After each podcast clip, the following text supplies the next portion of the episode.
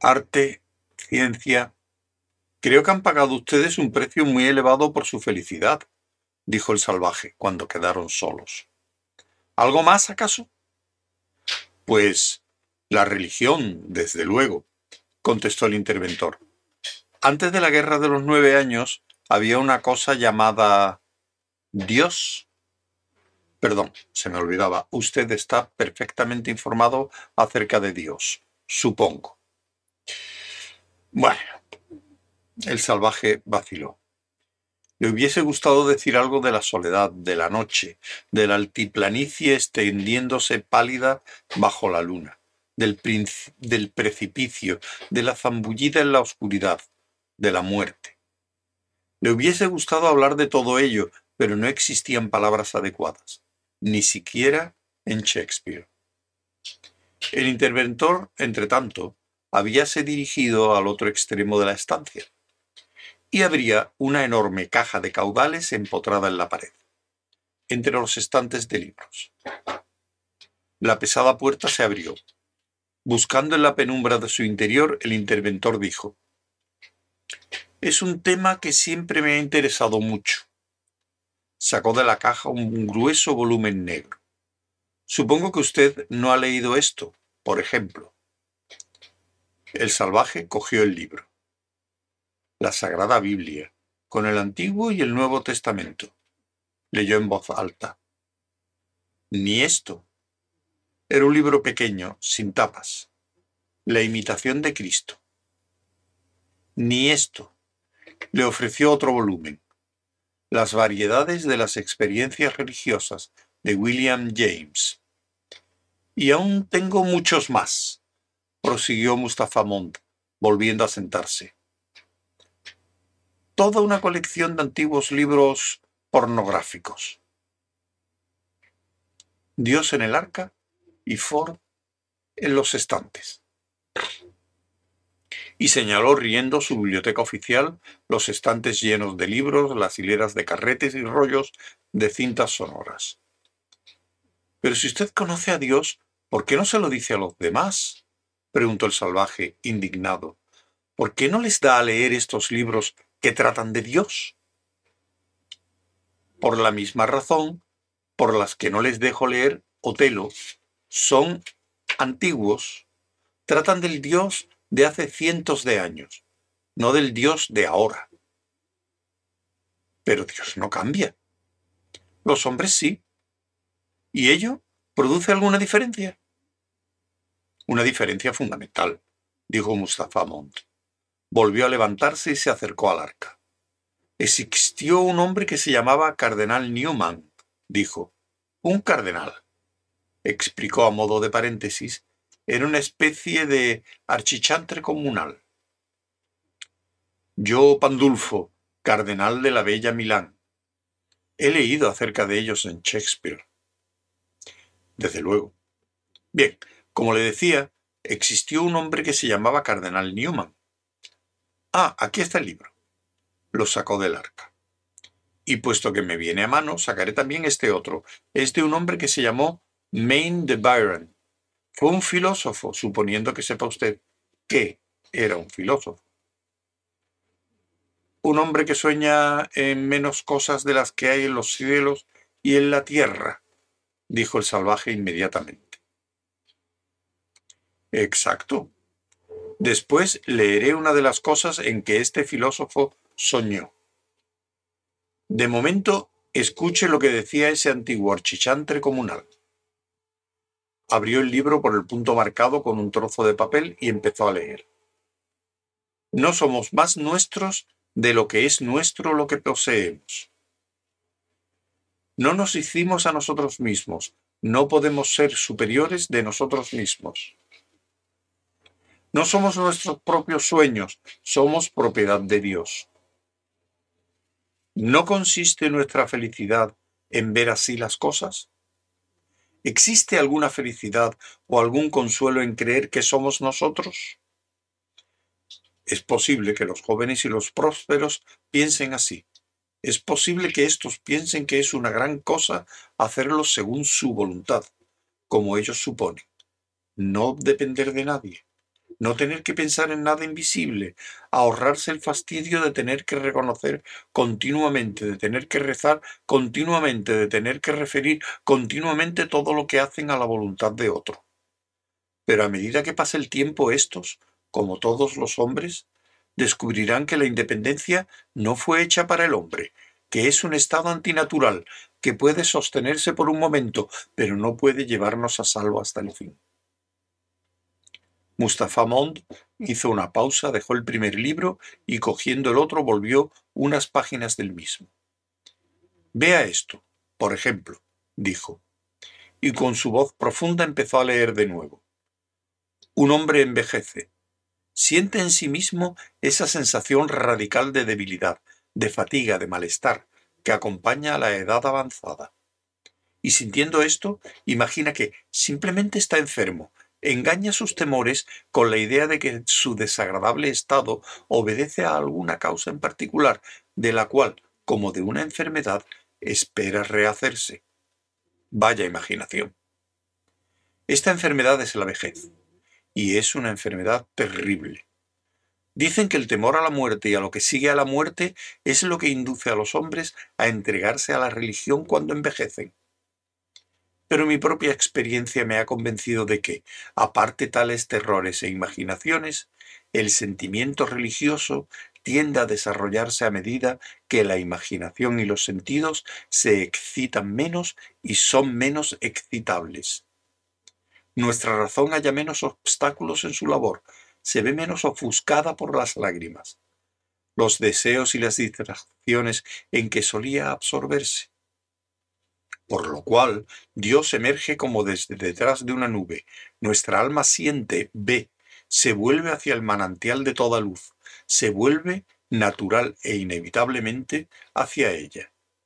Porque ahora que todo lo que daba al mundo de las sensaciones su vida y su encanto ha empezado a alejarse de nosotros, ahora que la existencia fenoménica ha dejado de apoyarse en impresiones interiores o exteriores, sentimos la necesidad de apoyarnos en algo permanente, en algo que nunca puede fallarnos, en una realidad, en una verdad absoluta e imperecedera. Sí, inevitablemente nos volvemos hacia Dios, porque este sentimiento religioso es por naturaleza tan puro, tan delicioso para el alma que lo experimenta, que nos compensa de todas las demás pérdidas. Mustafa Mond cerró el libro y se rellenó en su asiento. Una de tantas cosas del cielo y de la tierra en las que esos filósofos no soñaron fue esto. E hizo un amplio ademán con la mano. Nosotros, el mundo moderno. Solo podéis ser independientes de Dios mientras conservéis la juventud y la prosperidad. La independencia no os llevará a salvo hasta el fin. Bien, el caso es que actualmente podemos conservar y conservamos la juventud y la prosperidad hasta el final. ¿Qué se sigue de ello? Evidentemente que podemos ser independientes de Dios. El sentimiento religioso nos compensa de todas las demás pérdidas. Pero es que nosotros no sufrimos pérdida alguna que debamos compensar. Por tanto, el sentimiento religioso resulta superfluo. ¿Por qué deberíamos correr en busca de un sucedáneo para los deseos juveniles si los deseos juveniles nunca cejan? ¿Para qué un sucedáneo para las diversiones si seguimos gozando de las viejas tonterías hasta el último momento? ¿Qué necesidad tenemos de reposo cuando nuestras mentes y nuestros cuerpos siguen deleitándose en la actividad? ¿Qué consuelo necesitamos puesto que tenemos Soma. ¿Para qué buscar algo inamovible si ya tenemos el orden social? Entonces, ¿usted cree que Dios no existe? preguntó el salvaje. No, yo creo que probablemente existe un Dios. Entonces, ¿por qué? Mustafa Mont lo interrumpió. Pero un Dios que se manifiesta de forma diferente a hombres diferentes en los tiempos premodernos se manifestó como el ser descrito en estos libros. Actualmente, ¿cómo se manifiesta actualmente? preguntó el salvaje. Bueno, se manifiesta como una ausencia, como si no existiera en absoluto. Esto es culpa de ustedes. Llámelo culpa de la civilización. Dios no es compatible con el maquinismo, la medicina científica y la felicidad universal. Es preciso elegir. Nuestra civilización ha elegido el maquinismo, la medicina y la felicidad. Por eso tengo que guardar estos libros encerrados en el arca de seguridad. Resultan indecentes. La gente quedaría asqueada si... El salvaje le interrumpió. Pero ¿no es natural sentir que hay un Dios? Pero la gente ahora nunca está sola, dijo Mustafa Mont. La inducimos a odiar la soledad. Disponemos sus vidas de modo que casi les es imposible estar solo alguna vez. El salvaje asintió sombríamente. En Malpaís había sufrido porque lo habían aislado de las actividades comunales del pueblo. En el Londres civilizado sufría porque nunca lograba escapar a las actividades comunales. Nunca podía estar completamente solo. ¿Recuerda aquel fragmento del Rey Lear? dijo el salvaje, al fin. Los dioses son justos y convierten nuestros vicios de placer en instrumentos con que castigarnos. El lugar abyecto y sombrío donde te concibió te costó los ojos. Y Edmundo contesta, recuérdelo, cuando está herido agonizante. Has dicho la verdad. Es cierto, la rueda ha dado la vuelta entera. Aquí estoy. ¿Qué me dice de esto? ¿No parece que exista un Dios que dispone las cosas, que castiga, que premia? Sí, preguntó el interventor a su vez. ¿Puede usted permitirse todos los pecados agradables que quiera con una neutra sin correr el riesgo de que le saque los ojos la amante de su hijo? La rueda ha dado una vuelta entera. Aquí estoy. Pero, ¿Dónde estaría Edmundo actualmente? Estaría sentado en una botaca neumática, ciñendo con un brazo la cintura de una chica, mascando un chicle de hormonas sexuales y contemplando el sensorama. Los dioses son justos, sin duda. Pero su código legal es dictado en última instancia por las personas que organizan la sociedad. La providencia recibe órdenes de los hombres. ¿Está seguro de ello? preguntó el salvaje.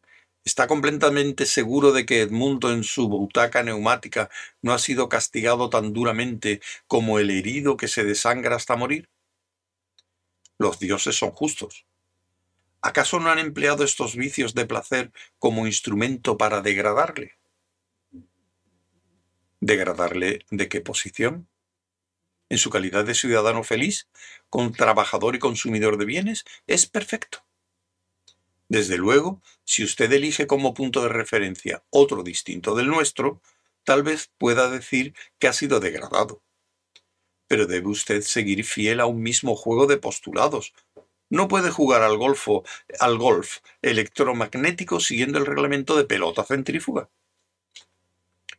Pero el valor no reside en la voluntad particular, dijo el salvaje conservar su estima y su dignidad en cuanto que es tan preciso en sí mismo como a los ojos del tasador. Vamos, vamos, protestó Mustafa Mont. ¿No le parece que esto es ya ir demasiado lejos? Si ustedes se permitieran pensar en Dios, no se permitirían a sí mismo dejarse degradar por los vicios agradables. Tendrían una razón para soportar las cosas con paciencia y para realizar muchas cosas de valor. He podido verlo así en los indios. No lo dudo, dijo Mustafa Mont. Pero nosotros no somos indios. Un hombre civilizado no tiene ninguna necesidad de soportar nada que sea seriamente desagradable. En cuanto a realizar cosas, Ford no quiere que tal idea penetre en la mente del hombre civilizado.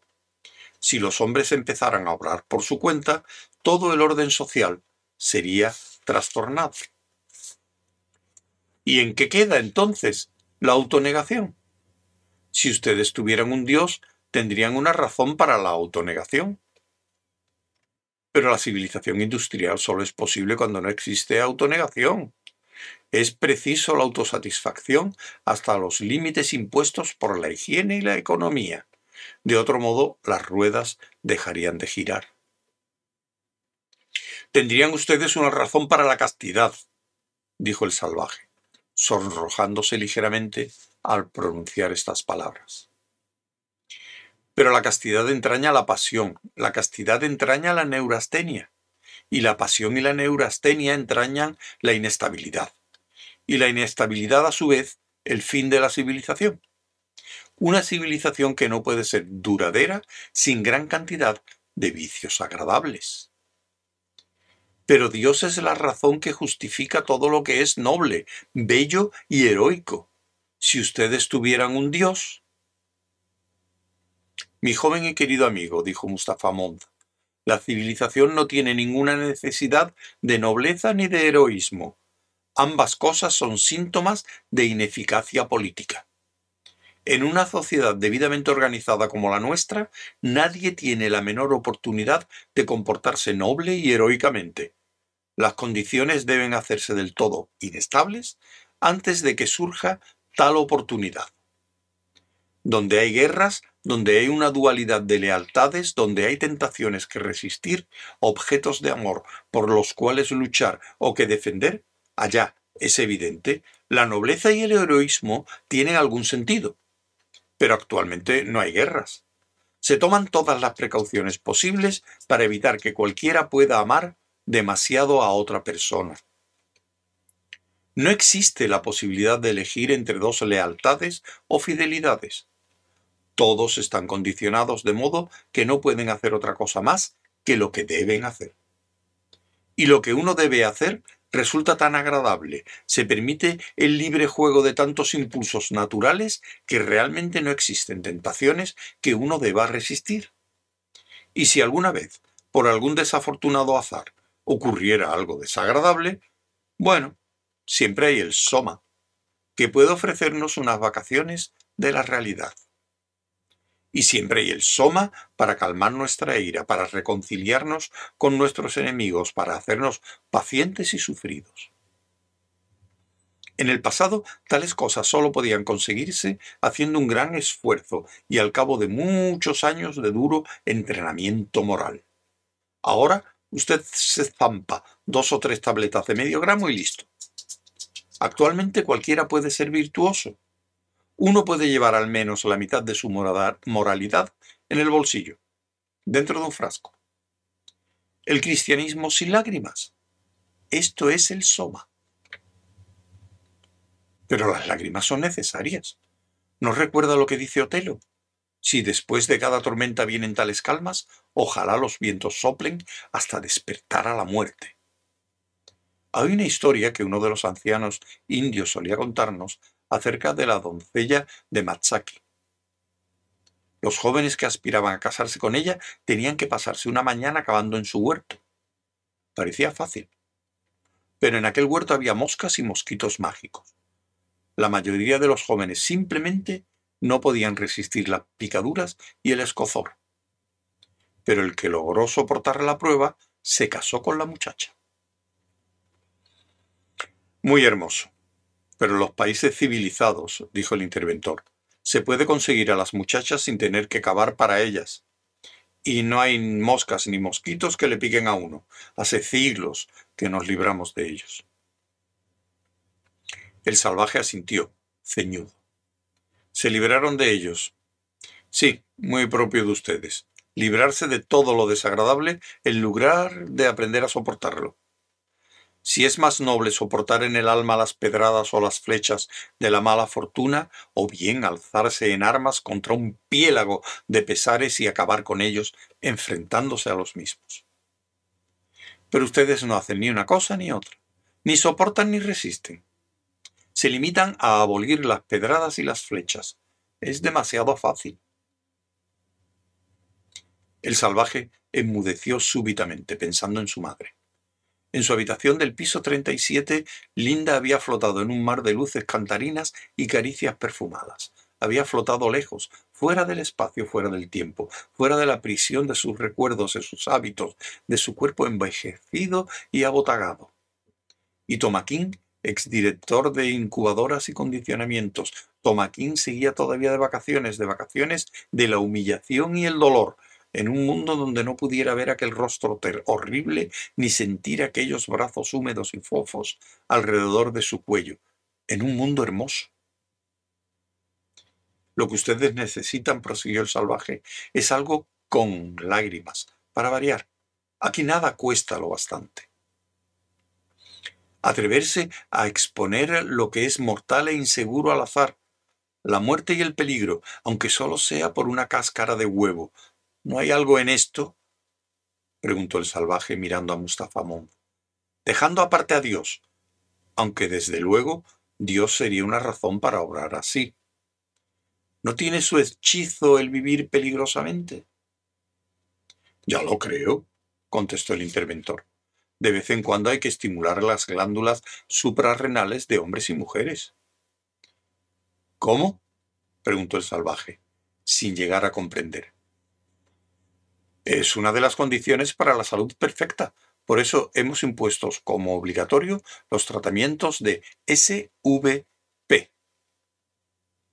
SPV sucedáneo de pasión violenta, regularmente una vez al mes. Inundamos el organismo con adrenalina. Es un equivalente fisiológico completo del temor y la ira. Todos los efectos tónicos que produce asesinar a Desdémona o ser asesinado por Otelo, sin ninguno de sus inconvenientes. Pero es que a mí me gustan los inconvenientes. A nosotros no, dijo el interventor. Preferimos hacer las cosas con comodidad. Pero yo no quiero comodidad, yo quiero a Dios, quiero poesía, quiero peligro real, quiero libertad, quiero bondad, quiero pecado. En suma, dijo Mustafa Mont, usted reclama el derecho a ser desgraciado. Muy bien, de acuerdo, dijo el salvaje en tono de reto. Reclamo el derecho a ser desgraciado. Esto sin hablar del derecho a envejecer, a volverse feo o impotente, el derecho a tener sífilis y cáncer, el derecho a pasar hambre, el derecho a ser piojoso, el derecho a vivir en el temor constante de lo que pueda ocurrir mañana, el derecho a pillar un tifus, el derecho a ser atormentado. Siguió un largo silencio. Reclamo todos estos derechos, concluyó el salvaje. Mustafa Mont se encogió de hombros. Están a su disposición, dijo.